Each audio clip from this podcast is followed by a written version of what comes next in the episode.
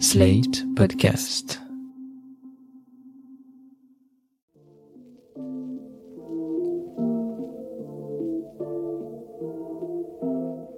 Salut et bienvenue dans New Deal, le podcast IFRI TTS au Slate qui revient chaque semaine sur l'actualité américaine avec Laurence Nardon, responsable du programme Amérique du Nord à l'IFRI. Salut Laurence. Salut Christophe. Laurence, vous avez un enfant en terminale et vous êtes en train probablement de subir le stress des résultats de Parcoursup, un stress qui toutefois n'a rien à voir avec celui que connaissent les familles américaines.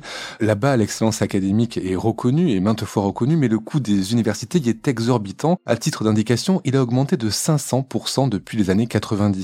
Du coup, les étudiants et leurs familles s'endettent pour des années et le montant de la dette étudiante dans le pays est aujourd'hui de 1700 milliards de dollars, soit le PIB de la Russie. Vous le savez si vous écoutez New Deal régulièrement.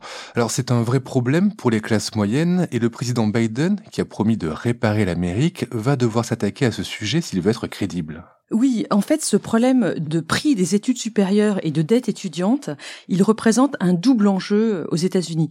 Le premier, c'est la remise en cause du contrat social américain, parce que si les familles des classes moyennes ne peuvent plus envoyer leurs enfants à l'université, eh ben, c'est toute la promesse de la prospérité euh, toujours augmentée de génération en génération qui s'évapore, et cette promesse, elle est à la base du contrat social américain.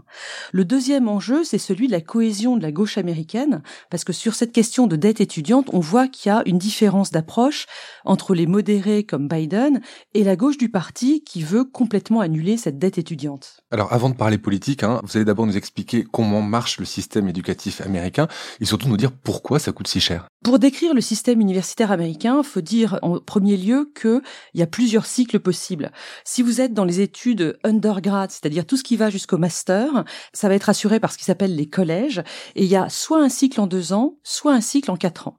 Si vous voulez poursuivre vos études ensuite, faire peut-être un PhD, c'est-à-dire une thèse, vous allez donc faire un cycle postgrad, postgraduate, et là, vous êtes dans une université proprement dite. Université privée ou publique? Alors, il y a les deux. Il y a un système public et un système privé aux États-Unis. Côté public, ce sont des universités qui reçoivent des financements au niveau des États.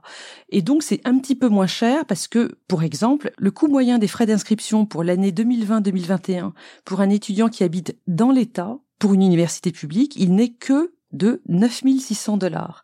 Si vous allez dans une université publique mais que vous n'êtes pas résident de l'État, ça va vous coûter 21 000 dollars l'année.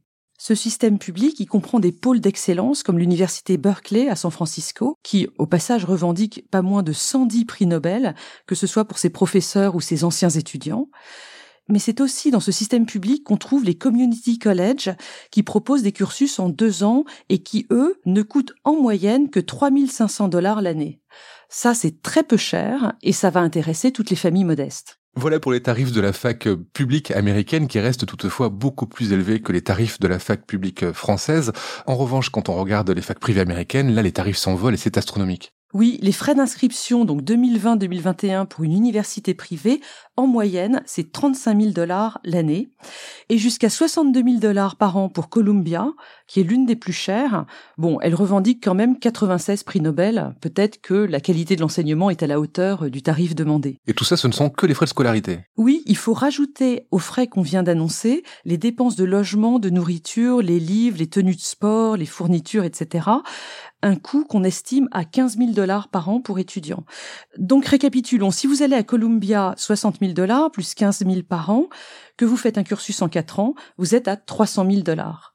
Si les parents ont trois enfants, ils sont pas loin du million de dollars pour leur assurer une éducation supérieure. J'imagine qu'au-delà de cette sélection par l'argent, il y a aussi une sélection universitaire. Oui, alors ça c'est toute une procédure qui commence en général dès la première, enfin l'équivalent de la première euh, pour les lycéens américains. Cette année-là, ils commencent à choisir l'université où ils vont aller. Il y a énormément de visites de campus qui sont organisées. Ils regardent les classements. Et ce qui est vrai, c'est qu'il y a une offre vraiment pléthorique. Au top niveau, il y a ce qu'on appelle les universités Ivy League. Il y en a huit et ce sont celles de la côte nord-est des États-Unis. Donc Harvard, Yale, Princeton et compagnie. Les universités californiennes sont largement au même niveau, Berkeley, UCLA, Stanford, mais elles sont pas dite Ivy League proprement dit. Mais il y en a beaucoup d'autres. Il y a les Liberal Arts Colleges qui se spécialisent dans les disciplines de sciences humaines et qui vont que jusqu'au master. Toutes les universités ont des écoles de journalisme, de droit, de médecine. Et si toutes ces universités sont soit privées, soit publiques, comme on l'a déjà dit, elles sont dans l'ensemble toutes co-ed, ça veut dire mixtes. Il n'y a plus aujourd'hui d'universités réservées aux hommes, même s'il y en a quelques-unes encore réservées aux femmes, comme par exemple Wellesley et Barnard. Et puis, il y a les universités historiquement noires, HBCU, Historically Black Colleges and Universities, qui ont été créées après la guerre de sécession, mais en réalité, aujourd'hui, seuls 13% des Africains américains vont dans ces universités. Pour le reste, ils sont dans toutes les universités du pays qui sont très diverses. Donc le choix est pléthorique, hein, vous l'avez dit, mais comment ça se passe concrètement pour y rentrer dans ces universités? Il n'y a pas de prépa et il n'y a pas de concours. Tout se fait sur dossier pendant la senior year du lycée, c'est-à-dire la terminale. Typiquement, en janvier-février, les élèves vont envoyer leur dossier. Dedans, il va y avoir les résultats de leurs tests standardisés, SAT ou ACT. Ils auront aussi rédigé une dissertation personnelle, un personal essay. Et troisième élément qui est très important, ce sont les lettres de recommandation qu'ils ont demandées à tous leurs professeurs ou tous les mentors qu'ils ont pu avoir euh, à ce stade. Ils reçoivent la réponse et puis, normalement, ils commencent en septembre de l'année suivante. Sur le campus, ils vont reprendre les mêmes noms qu'au lycée pour les quatre années. Freshman, première année, sophomore, deuxième année, junior, troisième année et senior, quatrième année. Et c'est donc à ce moment-là que commence vraiment la vie étudiante pour euh, les jeunes Américains. Oui, et là, je voudrais signaler une différence importante avec la France. C'est l'effet de libération que constitue pour les jeunes Américains l'arrivée à l'université. Libération avec quelques excès parfois, parce que la quasi-totalité des étudiants quittent la maison pour aller habiter sur un campus, la supervision parentale est donc euh, totalement inexistante, et ils vont découvrir une vie sexuelle et un rapport à l'alcool euh, qui est euh, sans limite. Il faut dire qu'aux États-Unis, il y a pas vraiment d'éducation à une pratique de l'alcool raisonnée dans les familles comme on peut l'avoir en France aujourd'hui. Et donc, il y a énormément de problèmes sur les campus, de coma éthylique, mais aussi de viol dans les fêtes, dans les fraternités. Il y a des bizutages qui parfois tournent mal. Et dans les années 2010, il y a eu pas mal de procès pour viol qui ont été médiatisés les plaignantes ont invoqué le titre 9, Title 9, d'une loi de 1972. Alors cette loi, c'est un texte juridique qui interdit la discrimination sexuelle dans l'éducation et ça servait au départ à promouvoir le sport féminin. Aujourd'hui, il a été utilisé pour obliger les autorités universitaires à mieux régler ces problèmes d'agression sexuelle dans les faits, si vous voulez avoir une relation sexuelle avec un autre étudiant, faut pas juste s'assurer qu'il n'a pas dit non, faut s'assurer qu'il vous dit oui avec enthousiasme. On est passé d'un no means no à l'exigence d'un enthusiastic yes. Oui, la vie étudiante américaine est une thématique qui est au cœur de nombreuses séries et de films comme on peut le voir sur Netflix ou autre. Je voulais revenir sur ces histoires de sélection et euh, sur ce scandale euh, qui a secoué la très haute société américaine avec cette affaire de parents richissimes qui avaient triché pour euh, faire admettre leurs enfants dans de grandes universités. Est-ce que vous pouvez nous raconter ce qui s'était passé à l'époque? Oui, c'est un scandale qui a été révélé en mars 2019. Il a été surnommé l'affaire Varsity Blues. C'est le titre d'un film des années 90. D'ailleurs, c'est aujourd'hui le titre d'un documentaire sur Netflix qui est sorti en mars et qui vous raconte cette histoire. Eh bien, plus de 50 parents extrêmement riches ont été accusés d'avoir utilisé les services d'un coach, un monsieur qui s'appelait Rick Singer, pour faire admettre leurs enfants dans des universités de renom. C'est une affaire qui a duré entre 2011 et 2018. Ce monsieur reconnaît avoir soit soudoyé les examinateurs afin de faire rentrer des candidats qui n'avaient pas le niveau, il a aussi reconnu avoir monté de faux dossiers présentant les étudiants comme des athlètes de haut niveau pour les faire rentrer dans ces universités. Oui, car il faut préciser qu'on peut rentrer à l'université avec un dossier scolaire relativement moyen, mais en ayant des performances sportives excellentes. Oui, et c'est pour ça que Yuzi Zhao, qui est la fille de milliardaires chinois, a été présentée par Rick Zinger comme une championne de voile avec des photomontages, etc., pour qu'elle puisse rentrer à Stanford. Bon, elle a été exclue depuis. D'autres personnes qui ont été condamnées dans cette affaire, ce sont les actrices Laurie Loughlin et Felicity Huffman. Alors ça, ça manque pas de sel parce que Felicity Huffman, elle jouait déjà cette mère complètement overachiever, c'est-à-dire super stressée du résultat de ses enfants, dans la série Desperate Housewife. Mais il y a aussi Bill McGlashan, qui était un ami du chanteur Bono et qui était responsable de son fonds philanthropique. Donc une démarche complètement hypocrite de sa part. Si vous voulez, avec cette histoire, l'injustice, elle monte d'un cran parce que ces gens n'ont pas simplement euh, profité de leur richesse, mais ils ont en plus triché pour faire rentrer leurs enfants dans ces grandes universités. J'en parle en intro, le, le coût des études aux États-Unis a augmenté de près de 500% en 20 ans. Pourtant, le revenu médian des familles américaines, lui, n'a pas augmenté. Comment expliquer ce décalage? Cette explosion du prix des études supérieures, en fait, il est lié à l'enchaînement de plusieurs effets pervers. Le premier, c'est que les familles ont bien compris qu'un diplôme est absolument indispensable pour réussir, et du coup, elles sont prêtes à payer toujours plus cher. D'une certaine manière, c'est une clientèle captive pour les universités, et elles en profitent au maximum. Deuxième effet, les universités veulent rester en haut des classements, c'est extrêmement important, et du coup, elles investissent toujours plus en équipement, en lieux de vie, en bibliothèque et en salaire pour des professeurs de renom qu'elles vont essayer d'attirer. Et enfin, il y a eu une multiplication des aides financières ces dernières années. Il y a des bourses de l'État fédéral, par exemple les Pell Grants, les bourses Pell qui sont extrêmement euh, connues. Le gouvernement fédéral accorde aussi des prêts à conditions allégées.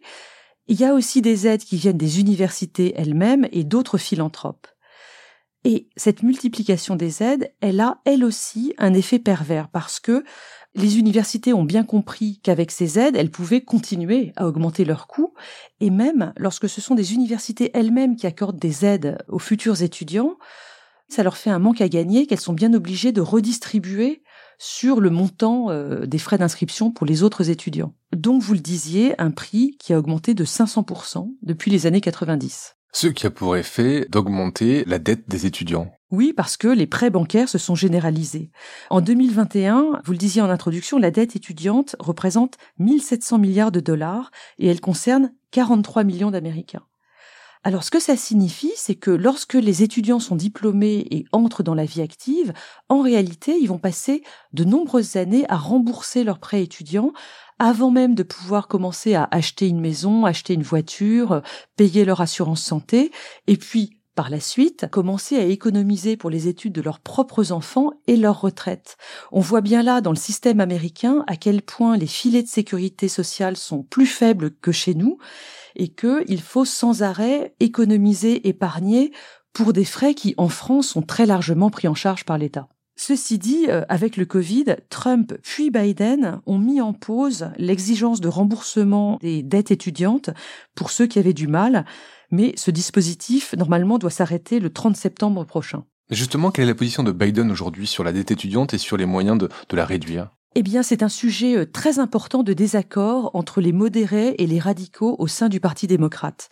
Pendant la campagne, Bernie Sanders, par exemple, il voulait annuler toute la dette étudiante. Biden, lui, avait promis d'annuler uniquement 10 000 dollars par étudiant endetté. Ce qui semble peu, non? La moyenne de l'endettement étudiant au moment du diplôme, elle est de 40 000 dollars. Donc 10 000, ça fait un quart. Bon, c'est déjà quelque chose. Ok, maintenant qu'il est élu, euh, qu'est-ce qu'il va faire? Alors depuis son arrivée à la Maison Blanche, on n'a pas vu grand-chose, notamment on l'a pas vu adopter un décret présidentiel sur cette question. On attendait les détails de ces plans de relance, notamment le American Families Act, et vendredi dernier, le 28 mai, on a eu la présentation du projet de budget 2022 par la Maison Blanche au Congrès. Et justement, dans ce American Families Plan, ben, il n'y a pas grand-chose, parce que tout ce qui concerne l'éducation se concentre beaucoup sur la maternelle, parce que euh, pour Biden, c'est là que les inégalités commencent.